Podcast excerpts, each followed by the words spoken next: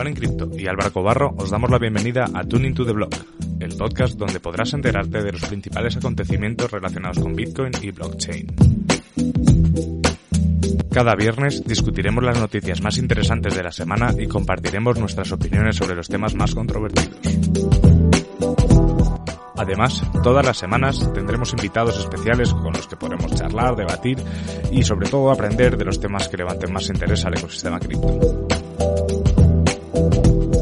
Bueno, hola a todos, bienvenidos un viernes más a otro directo de Bitcoin y TV. Y bueno, y a los que nos escucháis por el podcast o a otro análisis de Tuning to the Blog. Hoy prometo subirlo viernes y no lunes como la semana pasada. Se te cortó. No lunes como la semana pasada. Ah, Juan, ¿qué tal? ¿Cómo estás? Hola Álvaro, todo bien. Hoy muy emocionado porque las noticias de esta semana creo que tenemos material para hacer el mejor episodio, por lo menos el episodio de noticias. Noticias muy interesantes, muy buenas y como te digo, creo que el material está. Vamos a ver si lo, lo logramos sacar. Sí, deciros a los que nos estáis viendo en directo que hemos empezado un poco antes porque, bueno, pues como siempre nos pasa, al final pues uno de los dos está fuera viajando y, y hemos tenido que hacerlo, así así siempre veo aviso, así que bueno, así que yo creo que nos veréis la mayoría en diferido, pero bueno, los que nos veáis en directo, recordad que podéis participar en los comentarios sin ningún tipo de problema, los publicaremos mientras, en pleno directo con el vídeo y también como disclaimer, siempre lo pongo, en este vídeo no sé, no damos consejos de inversión, estamos hablando de opiniones y como siempre te decimos que nunca inviertas en nada de lo que... Eh, por segunda semana hemos hecho... ¿Me oyes? Sí.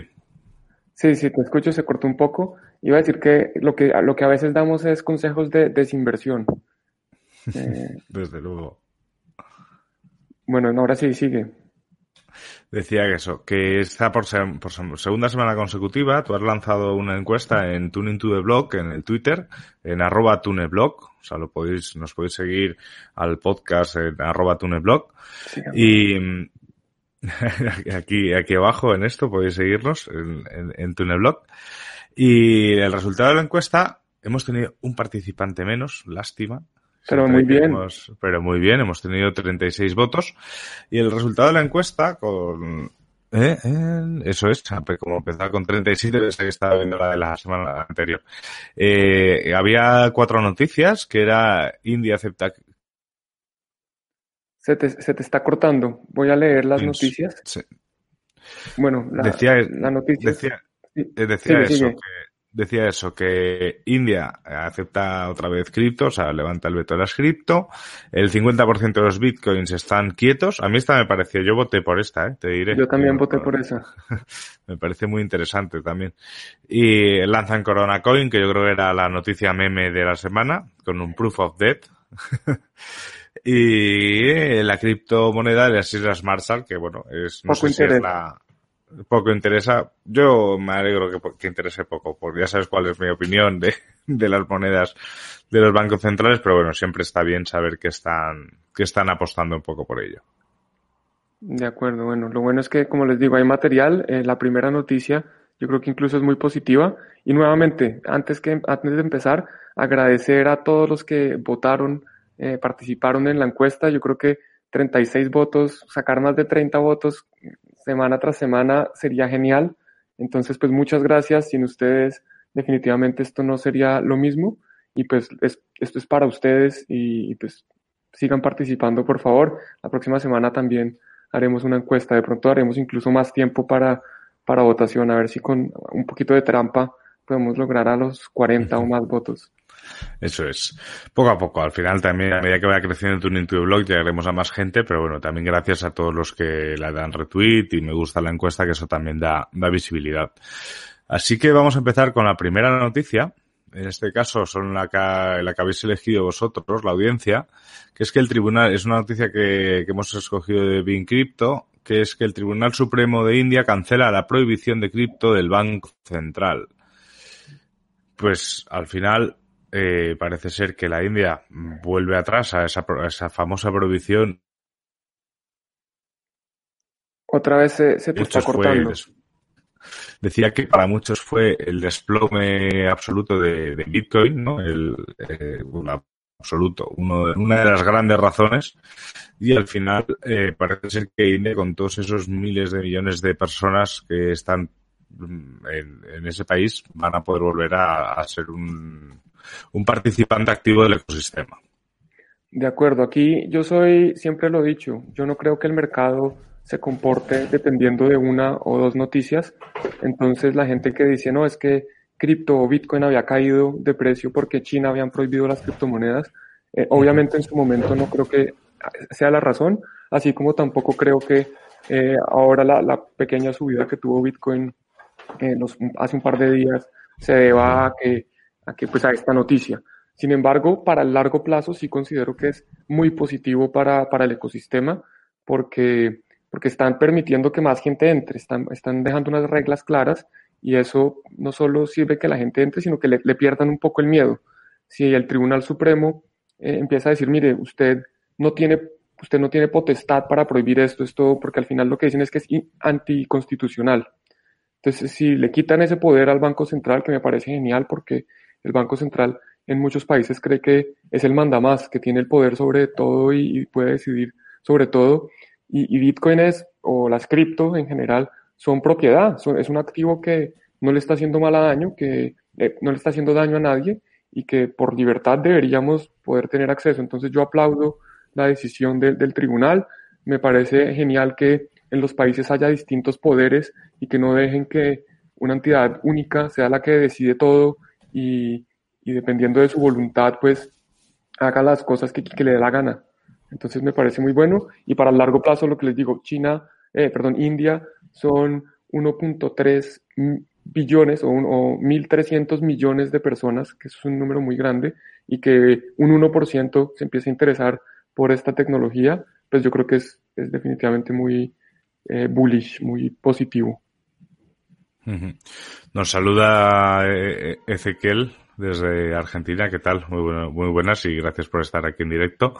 Eh, es muy positivo sobre todo también porque, porque en China, digo en China, uy, perdona, en, la India, eh, una grandísima parte de la población no, no tiene acceso a una cuenta corriente. Estamos hablando de que no tenemos que perder un poco el norte de, de, la función inclus, eh, para que haya una inclusión financiera en un sistema eh, como que, tiene Bitcoin. O sea, Bitcoin nos permite contactar con él, toda, toda esa gente que no tiene cuenta corriente, pero sí tiene acceso a Internet. Entonces, eh, al final decía que, que esta, para mí, yo creo que lo vamos a ir viendo, como los países que han sido más eh, contrarios a, a la idea de Bitcoin o de las criptomonedas en general, al final, poco a poco, van a ir haciendo eh, lo posible para tener un marco, creo yo, un marco regulatorio positivo, ¿no? Es una cosa, no creo que la puedan parar. O sea, una prohibición no va a parar Bitcoin. No van a parar los mineros de minar porque se prohíba, porque es que de eso se trata también, esa descentralización para evitar esa censura por parte de, entes eh, reguladores o, gobiernos. Así que yo creo que veremos muchas veces ese, ese, como ese paso hacia la prohibición y ese paso atrás hacia algo mejor, más positivo. Y yo creo que también va de la mano de, de la siguiente noticia, Juan, que es que que es que Corea del Sur avanza en la legalización y regulación de la industria de criptomonedas. Es La Corea del Sur tiene un volumen de negociación. Se me cortó. Sigue, sigue. Sí, decía que Corea del Sur eh, tiene un volumen de negociación en, en exchanges y, como por ejemplo, eh, pues, en exchanges que es, mueve muchísimo mercado, ¿no? Y que, y que, la, y que los inversores y los usuarios coreanos puedan trabajar tranquilamente en esto, yo creo que va a ser muy, muy bueno para todo este, para todo este ecosistema. De acuerdo, creo que Corea del Sur es de los países, si no el país que más penetración tiene, o sea, donde eh, más porcentaje de la población ya ha empezado a, meterse en este mundo, ya tiene sus primeras fracciones de Bitcoin. Incluso me acuerdo por el 2017 había una prima, una prima por comprar Bitcoin en Corea del Sur, o sea, en, en Corea del Sur estaban pagando hasta un 20% más de lo que estaban pagando en el resto del mundo por los Bitcoins. Entonces, en realidad, por ejemplo, en Corea del Sur, Bitcoin sí rompió la barrera de los 20 mil, porque están dispuestos a pagar esa prima. Entonces, de nuevo, yo creo que esto es muy positivo. Aplaudo nuevamente la, la decisión de los reguladores en Corea.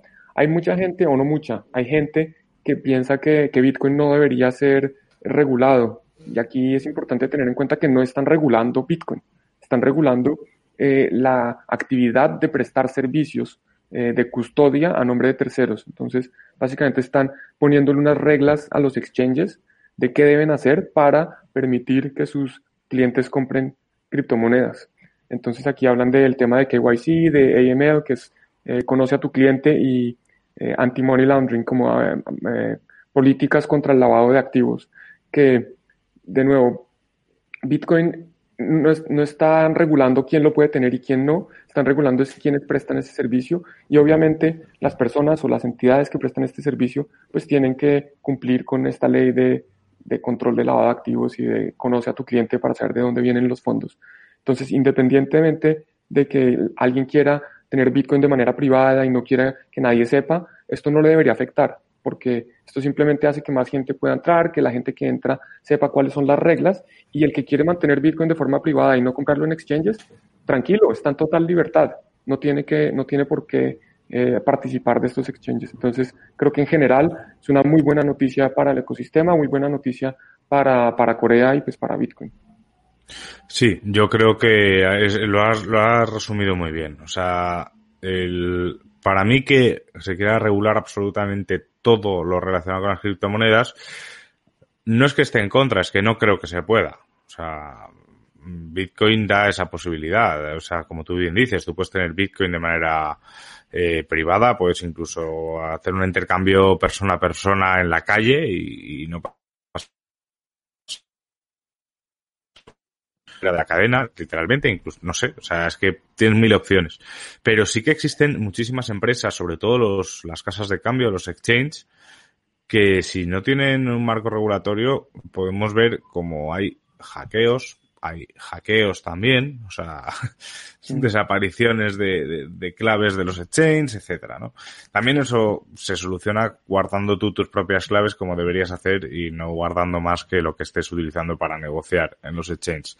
Pero eh, sí que creo es necesario y también es bueno para el tejido empresarial de cualquier país. Se están creando muchas empresas relacionadas con blockchain y con cripto y esas empresas necesitan también tener una seguridad jurídica de que no va a venir de repente un juez o, un gobierno y les va a parar todo su negocio de la noche a la mañana. Entonces, yo creo que cierta regulación en el mercado es buena y esa regulación, como muy bien dices Juan, no es hacia hacia empresas que ofrecen servicios sobre esta tecnología. Así es. Entonces, otro punto que yo quería decir que, que mencionaste es, mira, not your keys, not your coins. Si no tienes tus llaves privadas, no tienes tus, tus Bitcoin. Eh, por eso es importante que si van a usar exchanges, yo recomendaciones, utilícenlos como plataforma de entrada y salida, pero no guarden ahí sus criptos. Los exchanges no están hechos para guardar criptos. Ellos tienen distintos puntos, vectores de ataques, tienen distintas vulnerabilidades, no solo los hacks que mencionas o los hacks que pueden ser inside jobs o trabajos internos de la compañía de gente que decide robarse eh, los bitcoin o los cripto de, otras personas, sino además el tema regulatorio, porque, además, porque independientemente de que eh, haya una regulación y que los exchanges estén cumpliendo con la regulación, en cualquier momento el gobierno dice, a pesar de esta regulación, yo voy y le congelo las cuentas. Usted me congela eso y nadie puede sacar, nadie puede retirar, o me congela la cuenta de Pedro o la de Juan, o la de cualquiera. Entonces, not your keys, not your coins. Eso es. De hecho, ayer en el curso, en el módulo de Smart Contracts que dimos en el curso de Bitcoin, Carlos Marchena, el profesor, que también es abogado, además de programador, eh, mostró unas estadísticas de la cantidad de, de, o sea, de la, el número de personas a las que los gobiernos le habían pedido información a Google de toda su actividad en Internet. Y, y daba miedo. O sea, daba, daba miedo, ¿no? Eh, pues imagínate, y Google tiene mucho poder, pero, pero es que imagínate un exchange que realmente es una mota de polvo al lado de Google, ¿no? Entonces, podemos, o sea, tienes que tener en cuenta todas esas cosas. Eh, con exchanges y compañía, eh, pues obviamente es la manera más fácil de entrar y, y Otra vez. en qué estás jugando. Decía que tenía que tienes que tener claro en qué, en qué campo estás jugando. Nos comentaba Ezequiel que en Argentina tienen un impuesto del 15% para la declaración de tenencia de criptomonedas. Es decir, que si tengo alguna ganancia entre la compra y la venta, debo tributar el 15% de la ganancia. Eh, con esto da para un vídeo, de hecho seguramente organicemos algo para final de mes, aquí en España es la campaña de la renta, eh, pero yo lo mencionaba, yo conocí a uno de nuestros seguidores en Valencia este, esta semana, que estuve en, una entrevista en la radio, y, y hablaba con él que realmente el tema de tributar o no las criptomonedas, yo creo que al final si tú vas de buenas y, y entiendes que hay impuestos para, para todo, por lo menos en España, eh, no vas a tener ningún problema. Lo que no puede ser es, pues algunos países desconozco la ley que hay ahí, pero en España, por ejemplo, lo que se busca es que tú tributes incluso en los cambios de Bitcoin a Ethereum o Bitcoin a, a, a Dash o a lo que sea. Entonces, eso es lo que es muy complicado. Yo que no hago trading, la verdad es que tengo movimientos, son muy fáciles de, de presentar y de, y de enseñar, pero claro, gente que haga trading va a ser imposible. Entonces, el gobierno argentino no sé cómo se plantean esas cosas, pero bueno, eh, yo siempre digo que si eres consciente de que hay impuestos, pues, pues tendrás que ver cómo se pagan o no. Acá, sí, acá hay un tema, yo no conozco bien la regulación de Argentina claramente, pero es distinto tener un 15% de impuesto en la tenencia de criptomonedas a un 15% en las ganancias de capital, que yo entiendo que es lo que está diciendo Ezequiel después, porque el primero dice que es el 15% en la tenencia, que significaría que me cobran un 15% por tener cripto. Sin embargo, es distinto eso a que me cobren un 15% sobre la diferencia entre el precio de compra y el precio de venta, sobre la ganancia que tengo en mi capital. Entonces hay que tener en cuenta, eh, entender bien cuáles son esos impuestos. Eso sí, mi recomendación es ir con un abogado. Eh, en España lo llaman fiscalista, en Colombia sería tributario, eh, o sea, una persona que sepa de impuestos, o por lo menos un, un contador, no necesariamente un abogado pero sí alguien que sepa impuestos que les pueda asesorar bien, porque es muy distinto tener un impuesto sobre digamos, el tener algo que el ganar un dinero sobre ese algo. Entonces, bueno, cada uno tiene que hacer su, su investigación, cada país tiene distintas reglas, entonces aquí no podemos eh, decir, digamos, no, no podemos darles un consejo de así es como debe ser, así es como deben tributar. Eso es. De hecho, de hecho, al final, igual que hemos visto con Corea y con India, seguramente dentro de unos meses o dentro de un año, la regulación en España por lo menos sea diferente. Exacto, ese es otro tema. La regulación va cambia manera y eso es. Así que vamos, aquí hay que estar actualizado y como bien has dicho Juan, contar con profesionales que, que los hay en todos los países. Y vamos a pasar a la siguiente noticia. En esta, Juan, nos la vas a explicar tú un poco mejor que yo, que es un tweet de, de Compound, de Compound Finance, que acaba de sacar su token de gobernanza, ¿vale? Y ya está listo para, para su escrutinio público, por, por decirlo de alguna forma. Exacto, aquí la noticia digamos que es relativamente breve. Eh, la idea es incluir también un poquito de DeFi que es tan controversial. Eh, lo que está haciendo Compound es tratando de descentralizar un poco más este tema de, de DeFi. Como lo hemos discutido en varias ocasiones, DeFi no es totalmente descentralizado, a pesar de que su nombre por inglés, DeFi significa Decentralized Finance o finanzas descentralizadas, en realidad no es totalmente descentralizado.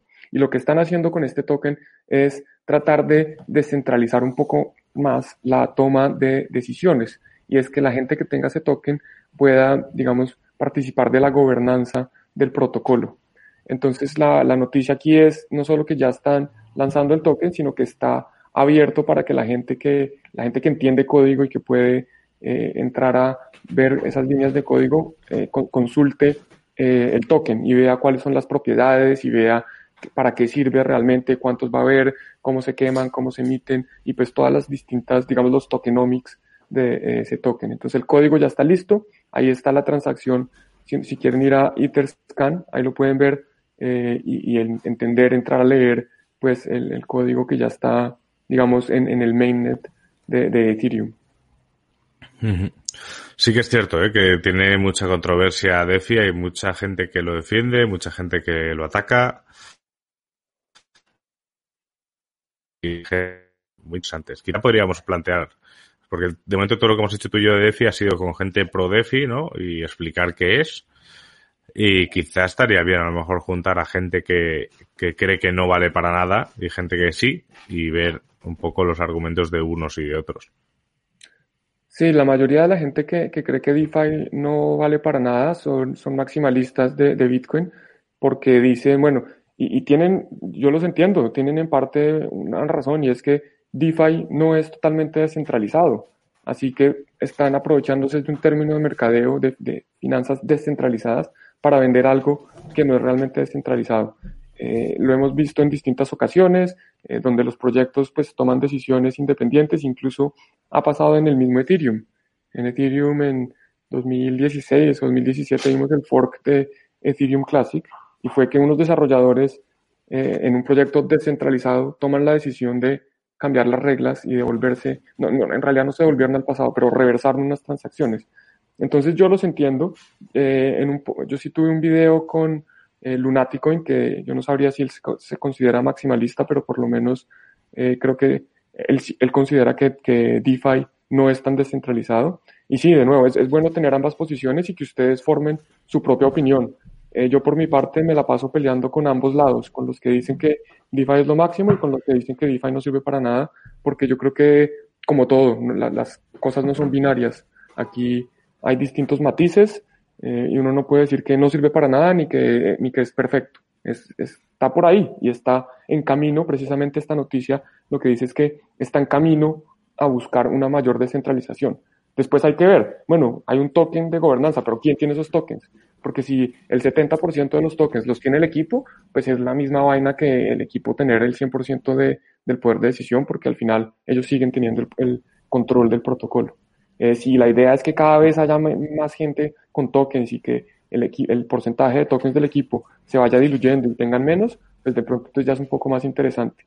Lo otro es que hoy en día yo no creo que se pueda descentralizar completamente un protocolo de DeFi, porque estamos en una fase experimental donde hay muchos errores y puede haber cosas que inesperadas y tienen y, vamos a tener que actuar, los desarrolladores van a tener que actuar. Y si el token está 100% o un proyecto está 100% descentralizado, ¿quién entra a, a, solucionar los problemas? Entonces, es como un, trade-off de, oiga, si lo dejamos ahí, lo tiramos del proyecto en el mundo y que sobreviva por sí mismo, o más bien lo, lo, lo vamos creando, vamos descentralizándolo de a poquitos a ver, a ver qué pasa. Entonces eso es como un poco lo que les, les pongo yo sobre la mesa. Es, no es perfecto, tampoco es una porquería que no sirve para nada, es, es una matiz de grises y cada uno pues debe formar su propia opinión. Eh, y además que no todos los proyectos son iguales, esa es la otra. Cada proyecto, hay, hay, proyectos mejores que otros y hay proyectos que no sirven para nada y como hubo en las ICOs, en las ICOs, también hay estafas, también hay estafas en DeFi, se los aseguro y por eso hay que tener mucho cuidado. Sí, al final es como todo. Todo lo nuevo hay que mirarlo bien y hay que, y hay que tratar de entenderlo antes de, meterse. Y algo que no nos viene de nuevas, eh, porque no nos viene de nuevas, es que Facebook vuelve a la carga. Facebook renovará su proyecto de criptomoneda debido a las presiones eh, regulatorias. Parecía que Libra parecía ya guardado en un cajón, se han ido muchos de los socios, pero parece ser que, eh, además que se ha retrasado hasta octubre el lanzamiento de su cartera, ya estamos hablando de que Facebook va a darle un repasillo a, todo el proyecto de Libra para ver un poco qué es lo que, es lo que va a plantear. Exacto. Ellos inicialmente querían lanzar esta criptomoneda Libra, que iba a ser una canasta de activos, o sea, iban a tener como un fondo de distintos activos que iban a tener dólares, euros, bonos del Tesoro americano, bonos de los distintos gobiernos de Europa, etcétera. Y la moneda el libra iba a depender de la fluctuación de precios de todos estos activos, que en teoría pues debería ser muy estable, porque si el dólar baja o sube, pues baja o sube en comparación con el euro, con la libra o con otras monedas. Y si tienes una bolsa de todas estas monedas, pues no importa si el dólar baja, porque entonces eso significa que el euro subió y al final la canasta se mantiene estable. Y ahora lo que están haciendo es más parecido a lo que es Tether. quieren sacar eh, una moneda que está indexada simplemente a dólar y después otra moneda que está indexada simplemente al euro.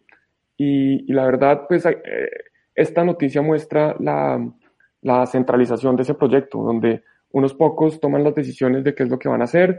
Eh, no creo que sea muy interesante esto de las criptos corporativas porque al final hay un mismo punto de falla, no son resistentes a la, censura, no son inconfiscables, tienes que pasar por KYC, vamos a ver cómo, sale, pero yo supondría que esta moneda no va a permitir que cualquier persona la tenga. Creo que hay que pasar por una lista de gente que eh, tiene la moneda y de nuevo Facebook va a seguir todos nuestros movimientos, ellos van a saber a quién le enviamos dinero, qué estamos comprando y para mí eso es muy negativo porque, porque Facebook ya tiene mucha información y que no, yo no quisiera darle más información. Eh, no, la verdad es que no. A mí ya desde el minuto uno cuando salió Libra me pareció eh, que no era el caballo de Troya de las criptomonedas hacia los reguladores como había ese famoso meme, sino que era al revés. Era el caballo de Troya del FBI, CIA y compañía hacia el ecosistema cripto, ¿no? Es darles entrada y encima con algo que ahí, Juan, ya te digo yo que todo tuyo y todos los que nos dedicamos a la formación y divulgación muy, muy, muy, muy duro para explicarles a la gente que, eso no es a lo que hemos venido. O sea, será otra cosa, será una cosa de Facebook centralizada, eh, será darle más información aún a una empresa que siempre se ha mostrado eh, bastante opaca con todo lo que viene siendo nuestra libertad y nuestra privacidad. Y estamos hablando que para mí está, no sé, o sea, a mí que sí, que hay opiniones, hay opiniones que dicen que Facebook haga estas cosas es bueno para el ecosistema, porque sí es cierto que a partir de Facebook han salido pues todos esos bancos centrales hablando de sus criptomonedas, pero es que yo no creo que vengamos a esto y si, si, si el, siempre uno de los argumentos lo digo siempre, es el, el, vamos a dar acceso, ¿cuánta gente tiene Facebook y no tiene cuenta corriente? Pues de repente ya van a estar bancarizadas.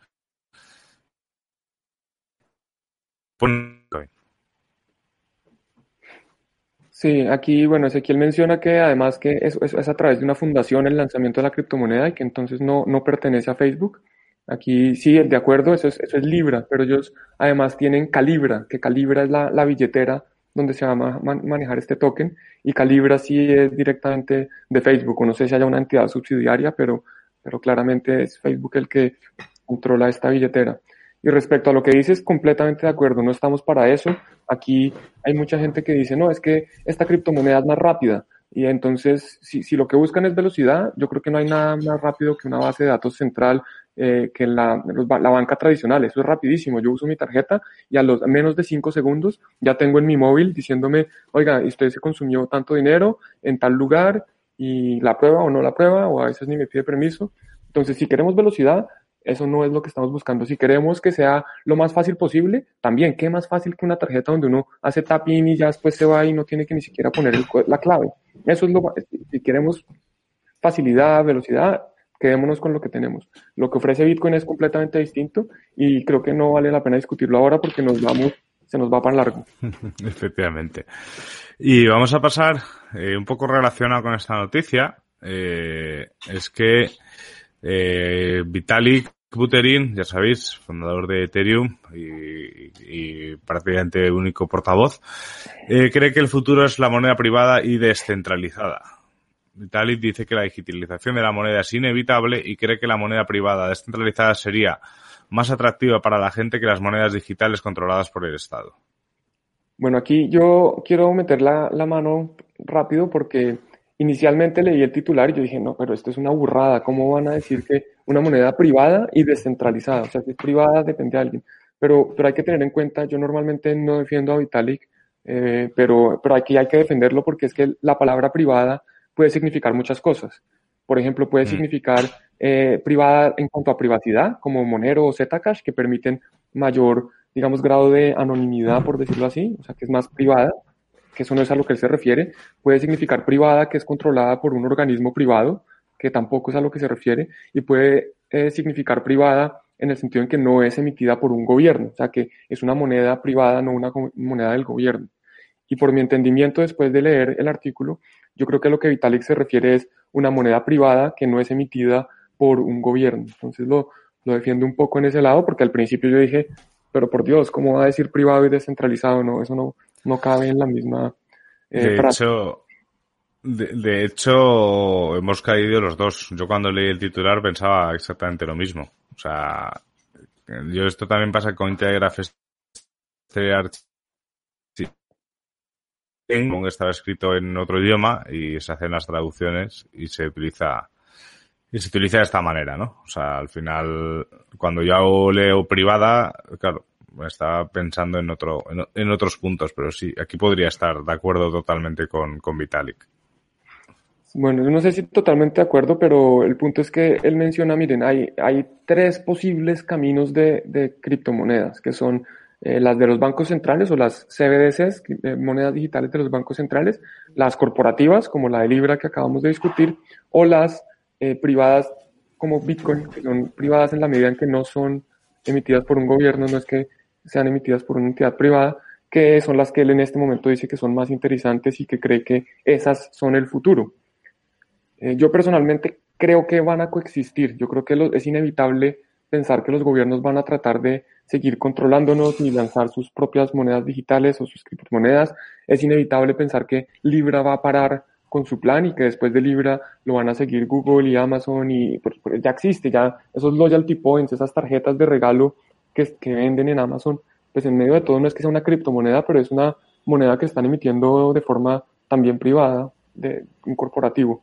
Yo creo que van a existir distintas cosas y, ya falta ver eh, para cada uno de nosotros qué es lo que queremos, qué es lo que nos sirve, qué es lo que funciona y, cuál es nuestra filosofía por la cual eh, estamos yendo, digámoslo así. Entonces, pues yo personalmente me, quedo con Bitcoin. Yo no quiero usar ni la criptomoneda Libra, ni la criptomoneda de, un gobierno, a menos que me toque. Y pues si me toca, obviamente me obligan a hacerlo, pues la tendré que usar. Sí, al final podemos luchar contra muchas cosas, pero si nos la imponen, pues al menos en el día a día tendremos que usar. Pero bueno, siempre tendrás la posibilidad de utilizar por otro lado Bitcoin y, cualquier otra criptomoneda de, estar controlada por un gobierno, ¿no? Al final, es que es la opinión, en el primer podcast que hicimos tú y yo en Tuning to the Block era sobre ese tema y creo que los dos estábamos de acuerdo en que una moneda de un banco central es lo mismo que tienes ahora, pero más costosa seguramente. El hecho de hacer el sistema. De acuerdo, eso, eso para mí es lo más bonito de, Bitcoin, que no obliga a nadie a participar, es completamente abierta, neutral. El que quiere entrar, entra y participa, el que no quiere no está obligado y nosotros podemos tener, eh, usar efectivo, dinero en efectivo, usar tarjetas, usar criptomonedas o monedas digitales de los bancos centrales y el que quiera está libre para usar Bitcoin. Eso es.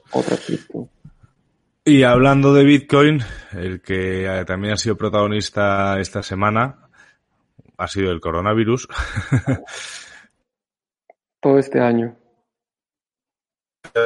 Este año ha sido tal, y es que nuestro amigo Max Kaiser dice que el coronavirus enviará el precio de Bitcoin a 100.000 dólares en 2020 como bien empieza bien William Suberg, alcista como siempre, Max Kaiser cree que el precio de Bitcoin se disparará este año como resultado del impacto del coronavirus en la economía fiduciaria.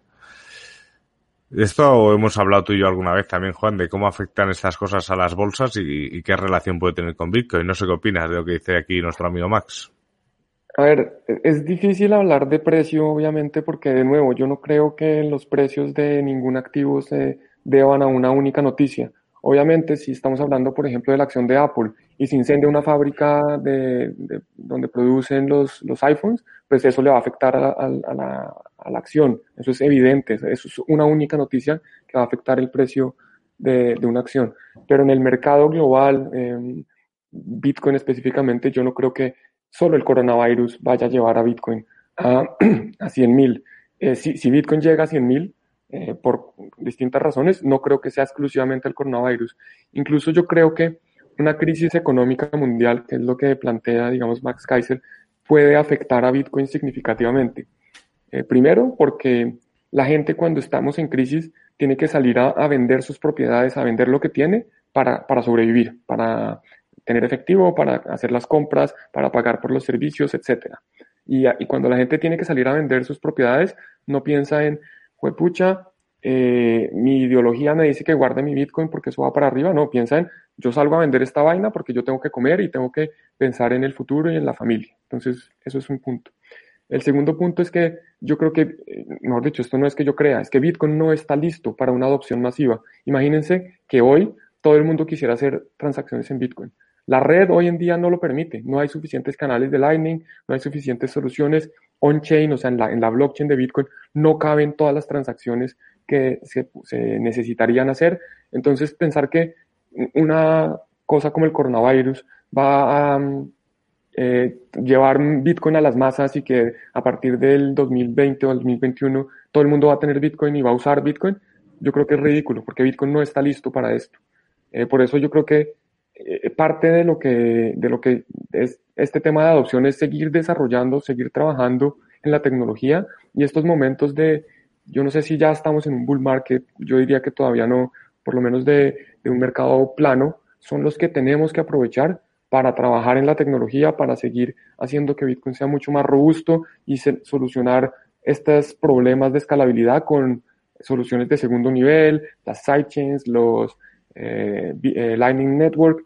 Y aunque a mucha gente no le guste, yo creo que las soluciones eh, centralizadas como los custodios van a jugar un rol importante en, este tema de, de, masificación y de escalabilidad. Eso es.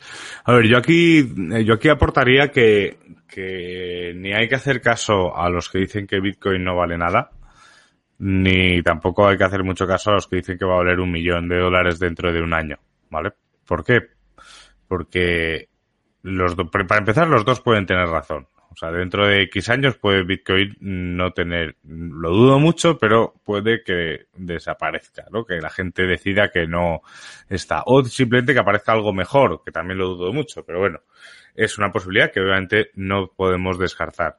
Eh, ¿Que va a valer un millón de dólares o cien mil dólares a final de año? Tampoco podemos descartarlo. Nadie ha apostado porque el Bitcoin se fuese a 20 mil dólares en 2017. Eso es una realidad. Pero, eh, como bien dice por el tema de la red, sino porque creo que sería mucho más sano que la adopción de Bitcoin fuese escalonada. Es decir, eh, hoy en día, incluso con un mercado deprimido en 2018, se estaban, eh, la gente sufría estafas todos los días, perdía sus claves todos los días. Y no había una prisa por comprar, es más, había más una prisa por vender que por comprar.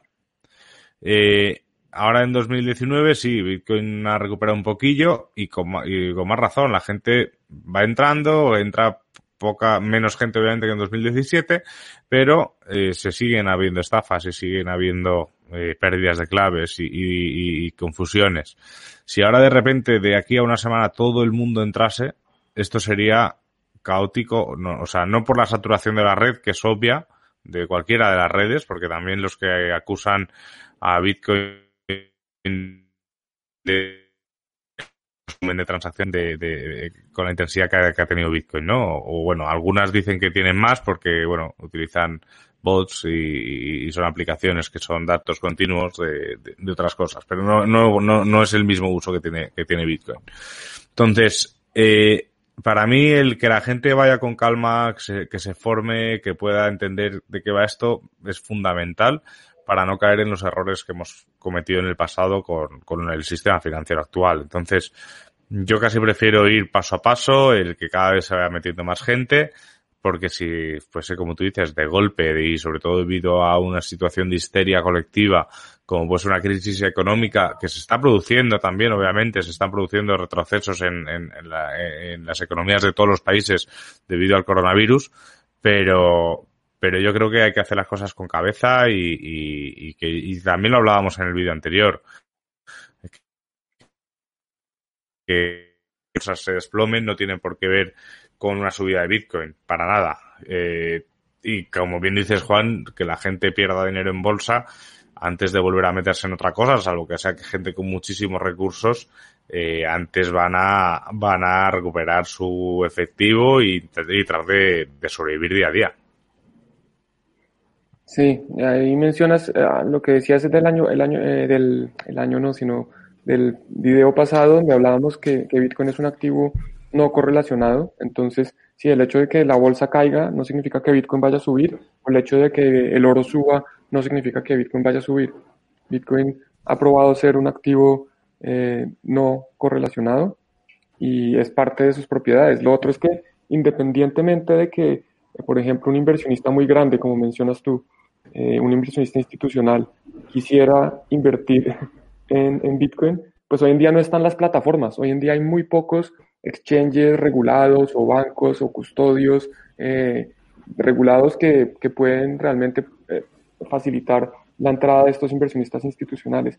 Yo trabajé mucho con fondos de pensiones, varias transacciones, y eso no es tan fácil. Ellos para tomar sus decisiones tienen que, ellos no pueden custodiar su propio dinero, ellos no pueden tener eh, Bitcoin en una billetera eh, fría guardada en un cajón o en una caja fuerte. Eso no, no está permitido. Ellos tienen que tener un custodio y tienen que confiar en un custodio. Y la mayoría de custodios hoy en día son startups, son compañías muy jóvenes que tienen muy poco tiempo en la industria, muy poca experiencia manejando estos fondos, porque es que nadie tiene mucha experiencia. Bitcoin tiene 12 años. Entonces, para un fondo de pensiones, poner el dinero de los pensionados, las, las, futuras pensiones de la gente en, en, una empresa que tiene 5 años, pues no pueden hacerlo. Entonces, así, así quisieran todo este dinero que está saliendo, digamos, de la gente que vende acciones, no pueden invertirlo en Bitcoin. Entonces eso, eso va a ser un proceso más transitorio, como dices, yo creo que lo mejor es hacerlo paso a paso.